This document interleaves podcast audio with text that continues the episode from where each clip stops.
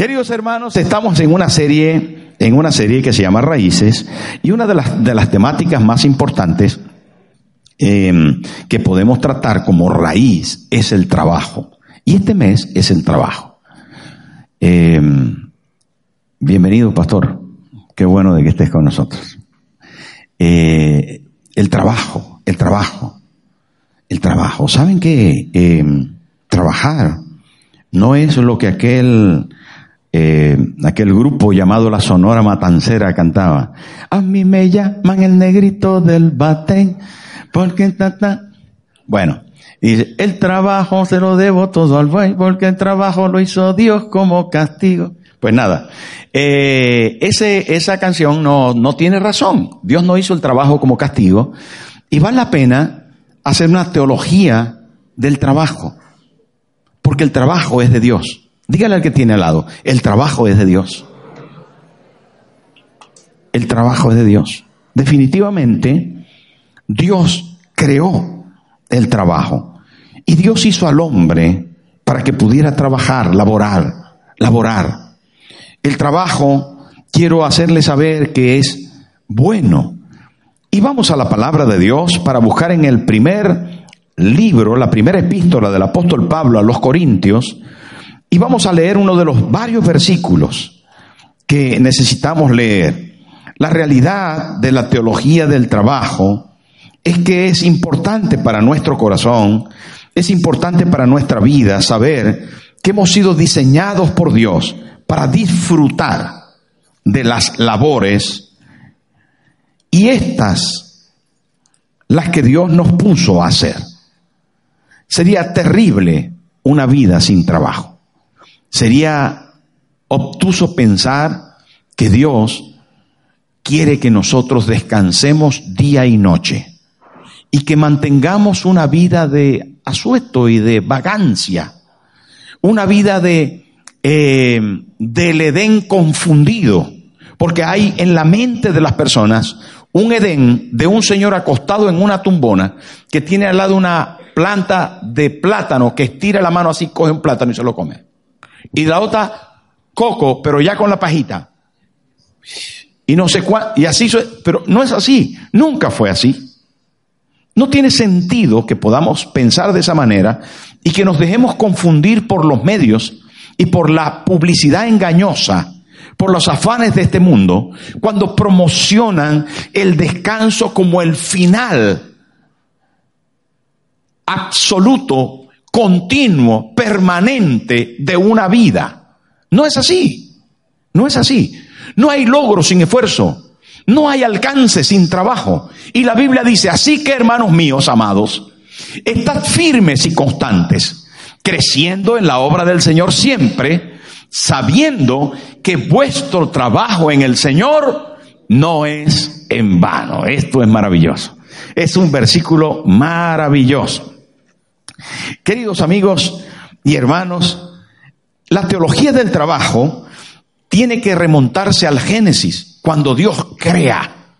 El origen del trabajo comienza desde el principio, cuando Dios comienza a crear, porque Él se ocupa, Él forma. Dios es un Dios, hermano, que administra sus hechos y planea, organiza, dirige, controla haciendo un proceso administrativo completo. Dios es un Dios que no deja nada al azar.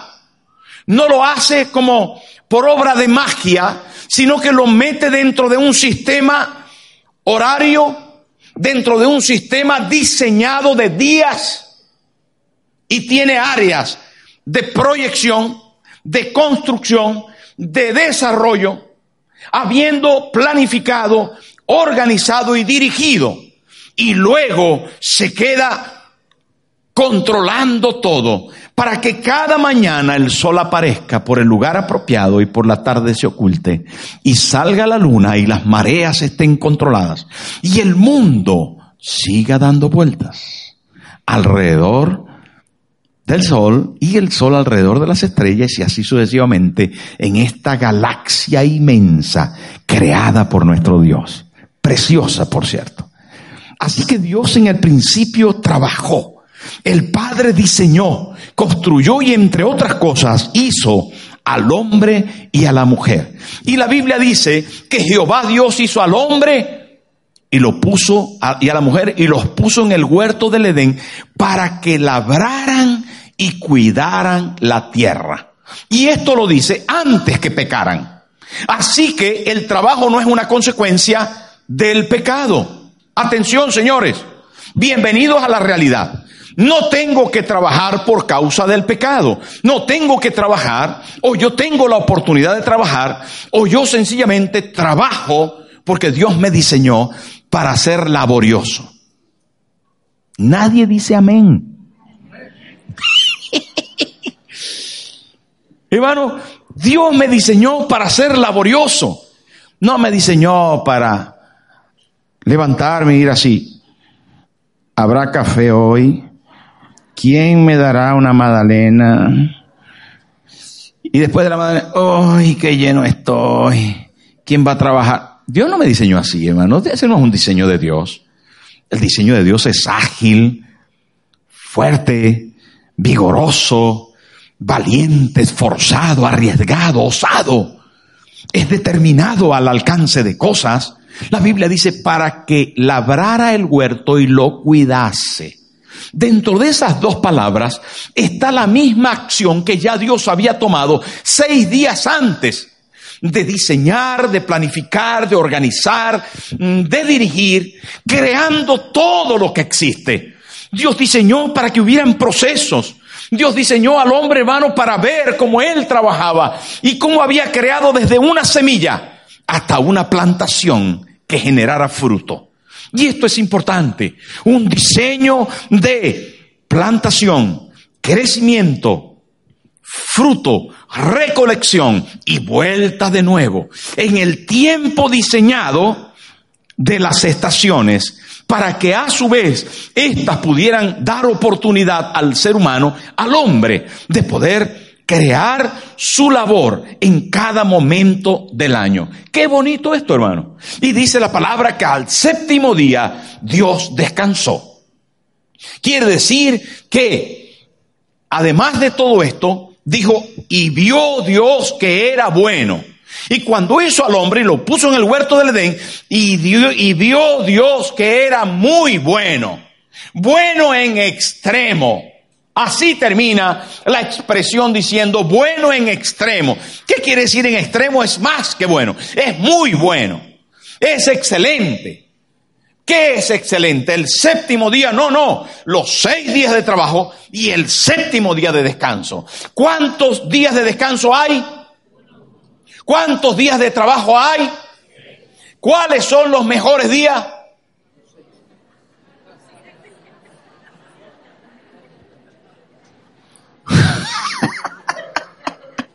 El domingo, yo quiero el domingo para levantarme. Ah. Hermano, si Dios vio que era bueno, seis días son buenos y un día es bueno. Todo es bueno. Todo es bueno. ¿Saben qué?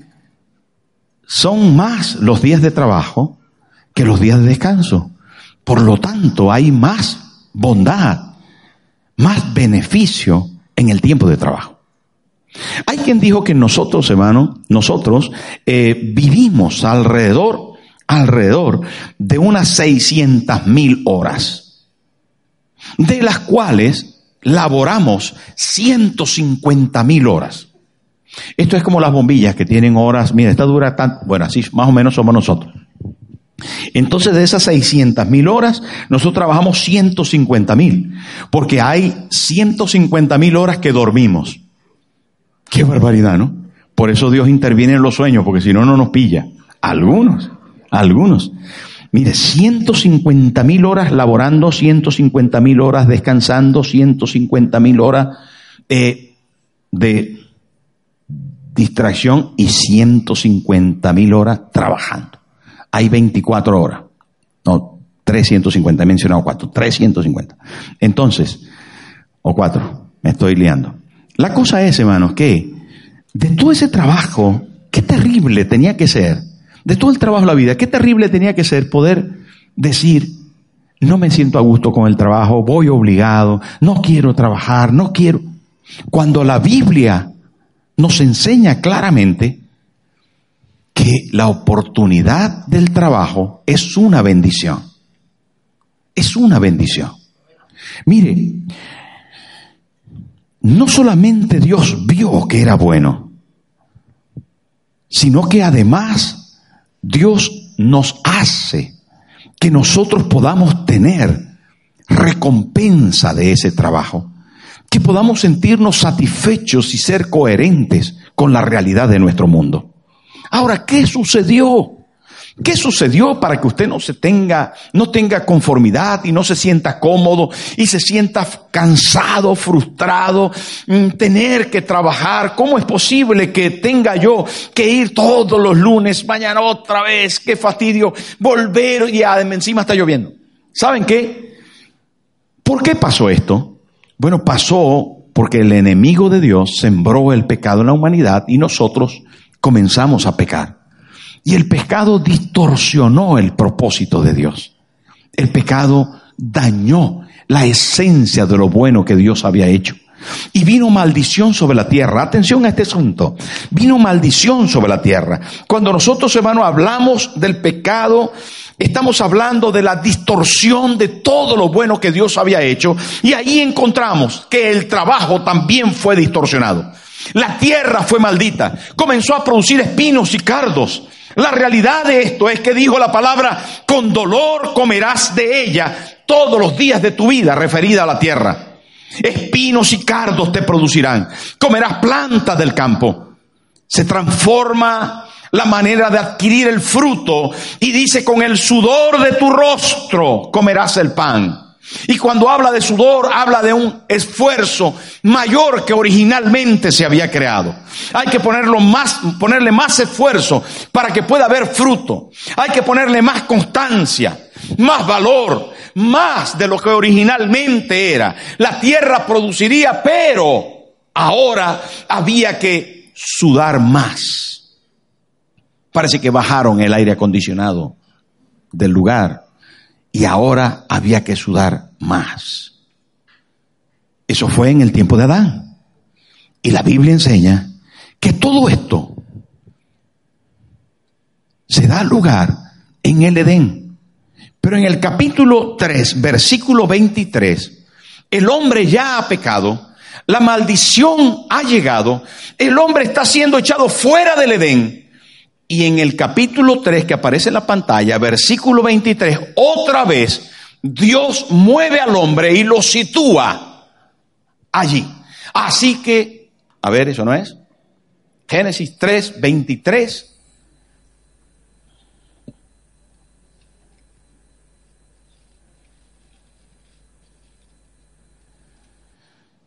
Lo tenemos, ahí está.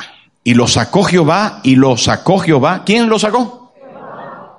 ¿Se sacó él solo? No, lo sacó Jehová del huerto del Edén. ¿Para qué lo sacó?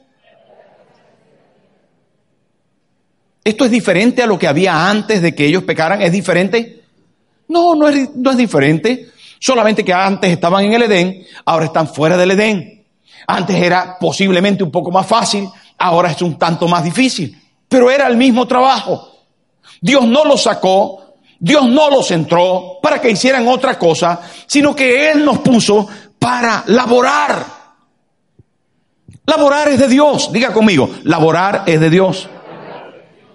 Esto es importante, hermano, que nosotros asumamos esto. Algunas veces pensamos que el trabajo es un castigo. Hemos pensado que el trabajo es malo. Hemos pensado que el trabajo hay que evitarlo. Hay empresas que están ocupándose en decir, usted puede vivir sin trabajar. No te va a hacer falta trabajar para que puedas hacerte millonario. ¿Sabe qué? Eso es antibíblico. Tenga cuidado con eso.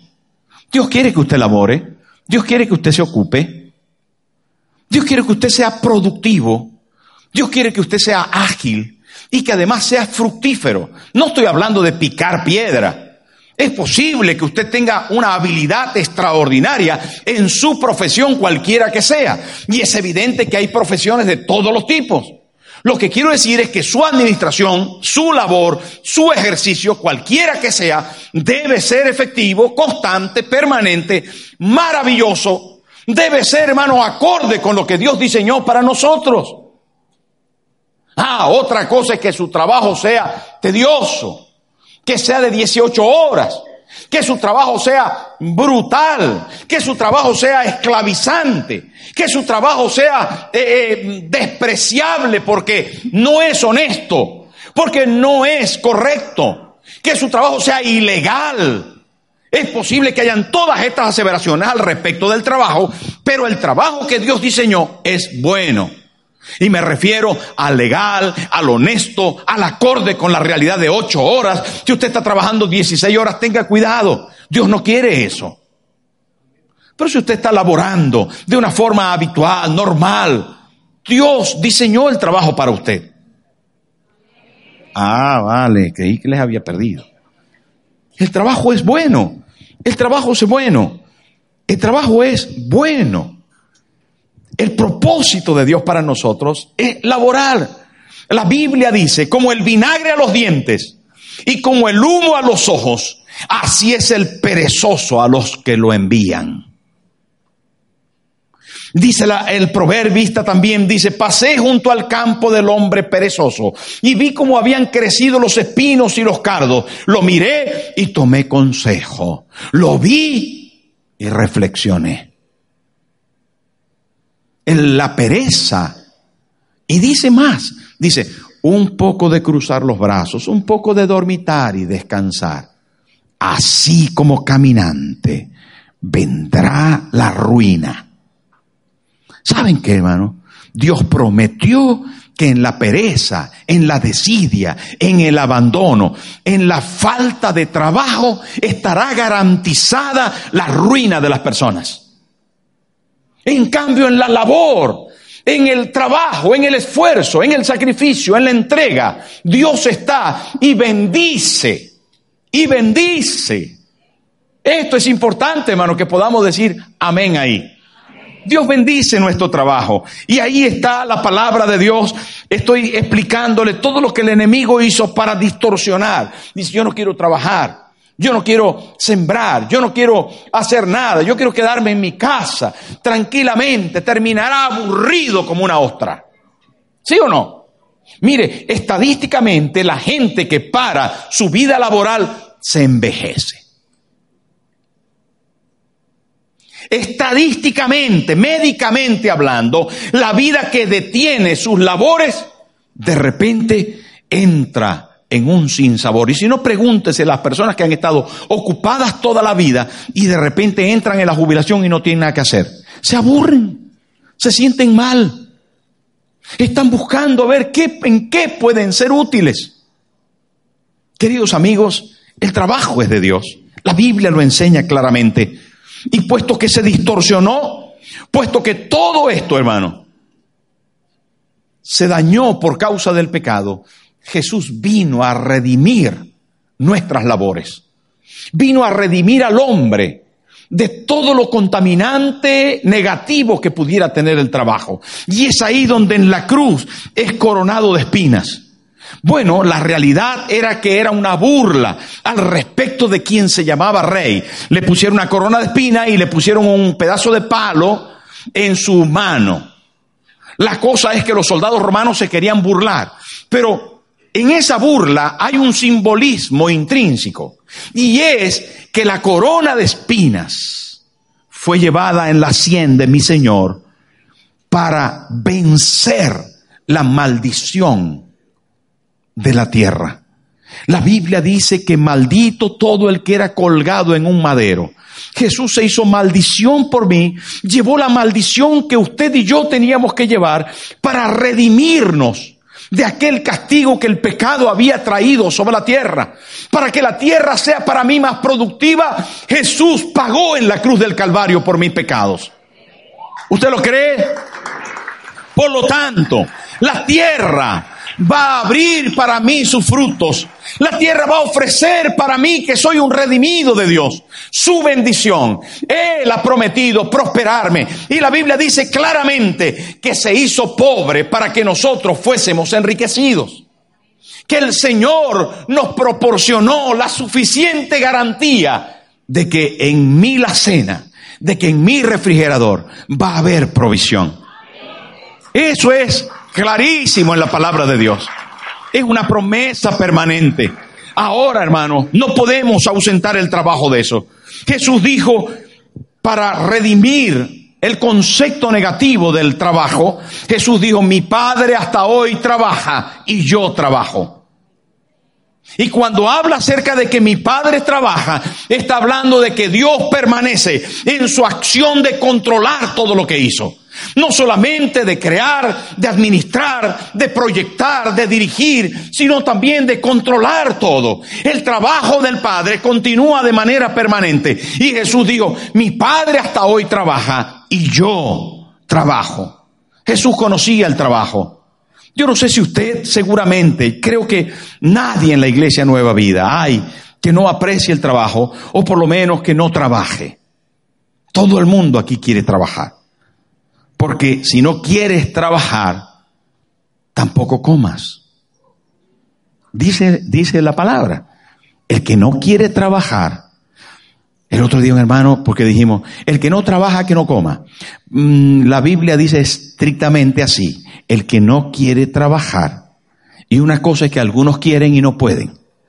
Bueno, por diferentes razones, por papeles, porque no hay trabajo, porque están en el paro, porque no les han llamado, por lo que fuera. Quieren trabajar y no pueden. Pero otros no quieren, aunque puedan. Entonces dice la Biblia, el que no quiere trabajar, que tampoco coma. Porque comer todos comemos. Aunque las señoras dicen que comen poco. No es broma, es broma. Saben, hermanos, eh, la realidad, la realidad del trabajo es que Jesús lo redimió y Él se mostró como ejemplo del trabajo. Él se mostró como ejemplo. Hasta hoy trabajo.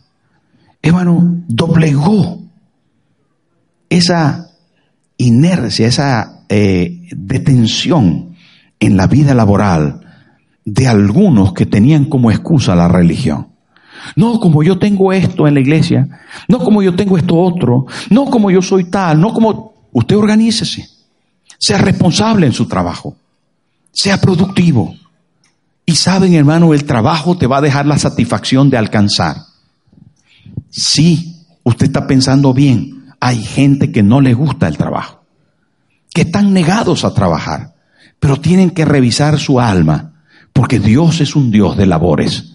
Dios es un Dios de esfuerzo y de trabajo, y es un Dios que quiere contratarte quiere contratarte, no solamente para que seas productivo en tu casa, en los quehaceres seculares o cotidianos, sino también para que seas productivo dentro de la iglesia. En este mes nos hemos concentrado en trabajar, en esforzarnos y en ver que toda la iglesia trabaja.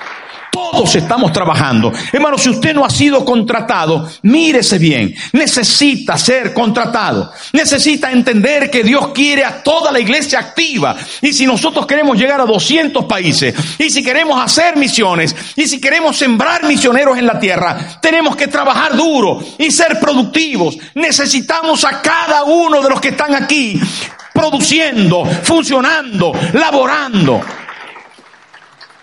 Hay una historia que dice que por un clavo se perdió una herradura. Por la herradura se perdió un caballo, por un caballo se perdió un caballero y por un caballero se perdió la guerra. Es posible que usted diga, yo soy apenas un clavito, pero usted es necesario. Usted es necesario y debe asumir esta teología del trabajo y esforzarse, esforzarse. No sea sinvergüenza, trabaje. No sea decidioso. Trabaje, esfuércese. Y cuando llegue la hora de descansar, descanse. Se lo ha ganado, tiene derecho.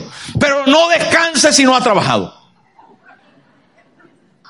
Si usted no se ha esforzado, si usted no lo ha logrado, si usted no se ha ocupado y no entiende que ha hecho todo lo posible para alcanzar su séptimo día, para alcanzar su día de descanso, porque lo ha luchado. Entonces, hermano, revísese. Revise su corazón. Porque vale la pena todo esto. Vale la pena todo esto entenderlo y poderlo hacer como iglesia, como creyentes, como personas que estamos en este mundo, que nuestras familias nos necesitan, nuestra iglesia nos necesita, nuestro mundo nos necesita. Necesitamos, hermanos, ser más coherentes en el trabajo. ¿Sabe qué dice la estadística? Que de las 45 horas a la semana que elaboramos, 45 horas a la semana que elaboramos, normalmente solo son productivas. La mitad de estas, o un poquito más que la mitad, 18 horas de las 45 horas las perdemos en nada. Eh, ¿Saben qué? En el móvil. Las perdemos en el chat. Las perdemos en, el chiste las perdemos en el tabaco, en la Coca-Cola del descanso, en alargar el desayuno, en inventar historias que no son de trabajo. De las 45 horas, estadísticamente, 18 horas del trabajo no somos productivos. Terrible esto. Terrible esto, hermano. Para el creyente debe ser una norma ser consecuente con su trabajo ser consecuente con el trabajo del Señor. ¿Y saben por qué, hermano? Por eso mismo. Porque nosotros con nuestro trabajo honramos a nuestro Padre Celestial como primero. Nosotros como con nuestro trabajo, hermano, atendemos a nuestra familia de segundo. Nosotros con nuestro trabajo Bendecimos a nuestra iglesia en su proyecto misionero como tercero. Y nosotros con nuestro trabajo, en cuarto lugar, nos ganamos la realidad de poder disfrutar de un descanso. Esto es importantísimo. Esto es importantísimo, hermano. Usted es de Dios. Dígale al que tiene al lado. Usted es de Dios.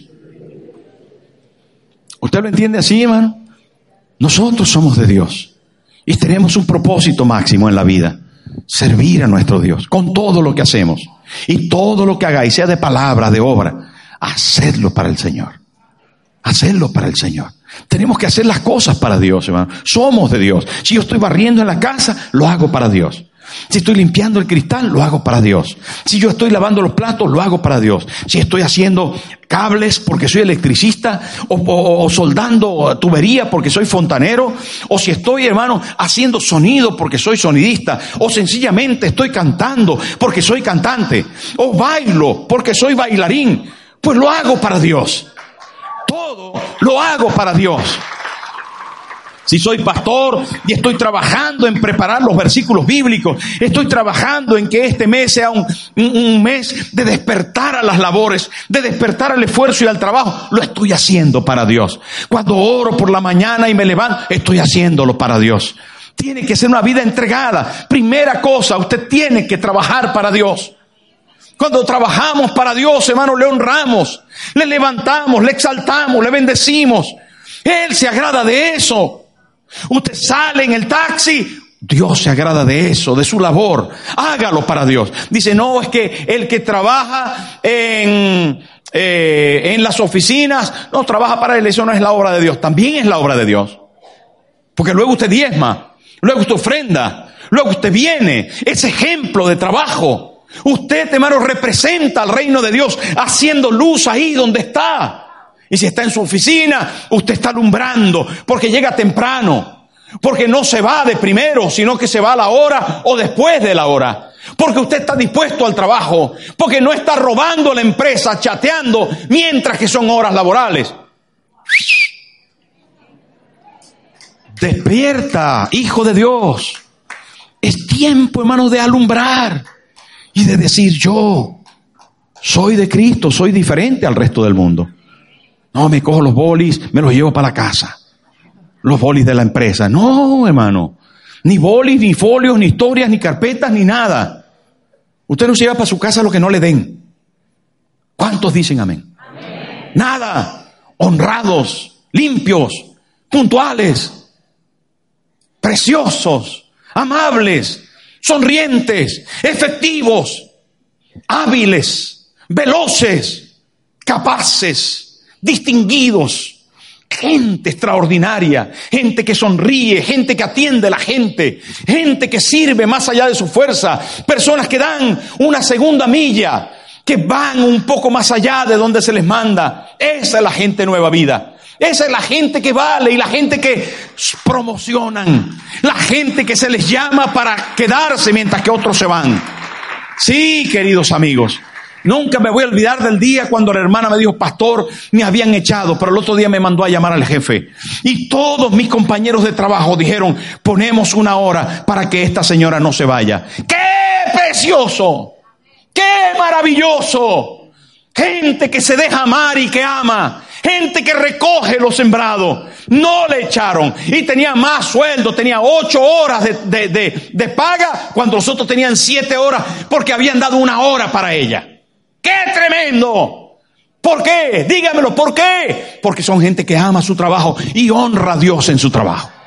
No está diciendo, ay, ay, a trabajar, a trabajar, otra vez, ya hoy es lunes.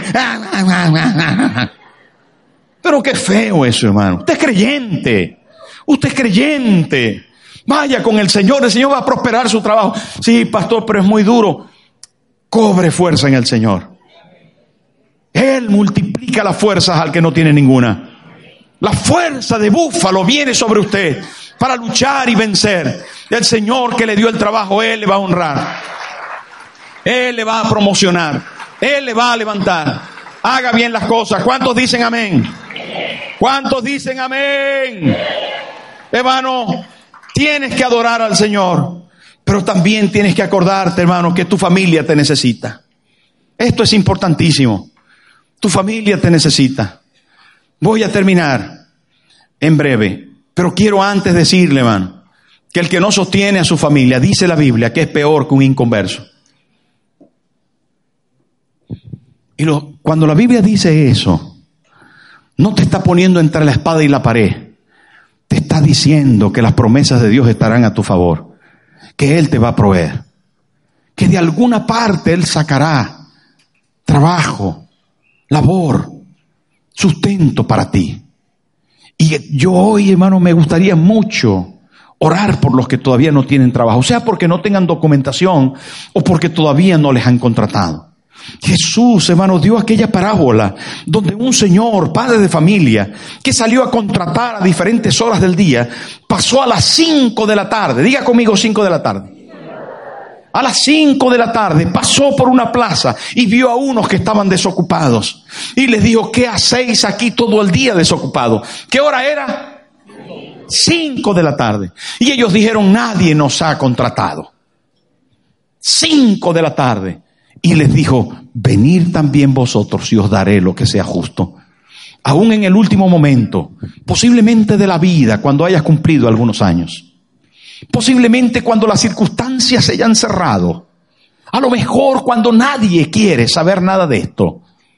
Cuando todo posiblemente se haya acabado y no haya ninguna esperanza.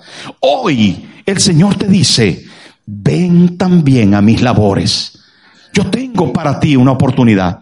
Yo tengo para ti un recurso. Y quiero decirle a todos, hermanos, que en medio de la teología del trabajo, la cosa más distinguida es que Dios nos creó para el trabajo. Él redimió la forma de trabajar y hoy tiene trabajo para nosotros. Es una garantía la palabra de Dios para aquellos que quieren laborar. Y yo quiero ahora que se ponga en pie, por favor. Póngase en pie. Y cierre sus ojos. y piense cómo ha estado trabajando usted, cómo ha estado laborando, cómo trata, cómo ve a su trabajo.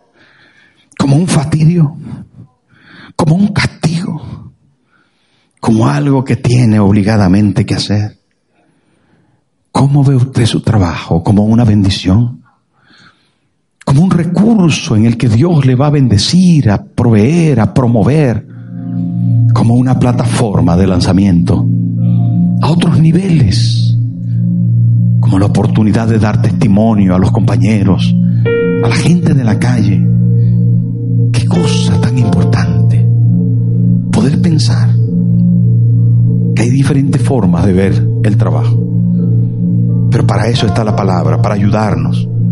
Y estas pinceladas para recordar que Jesús es quien me ha contratado y que si todavía no tengo el sustento, Él me dice esta tarde,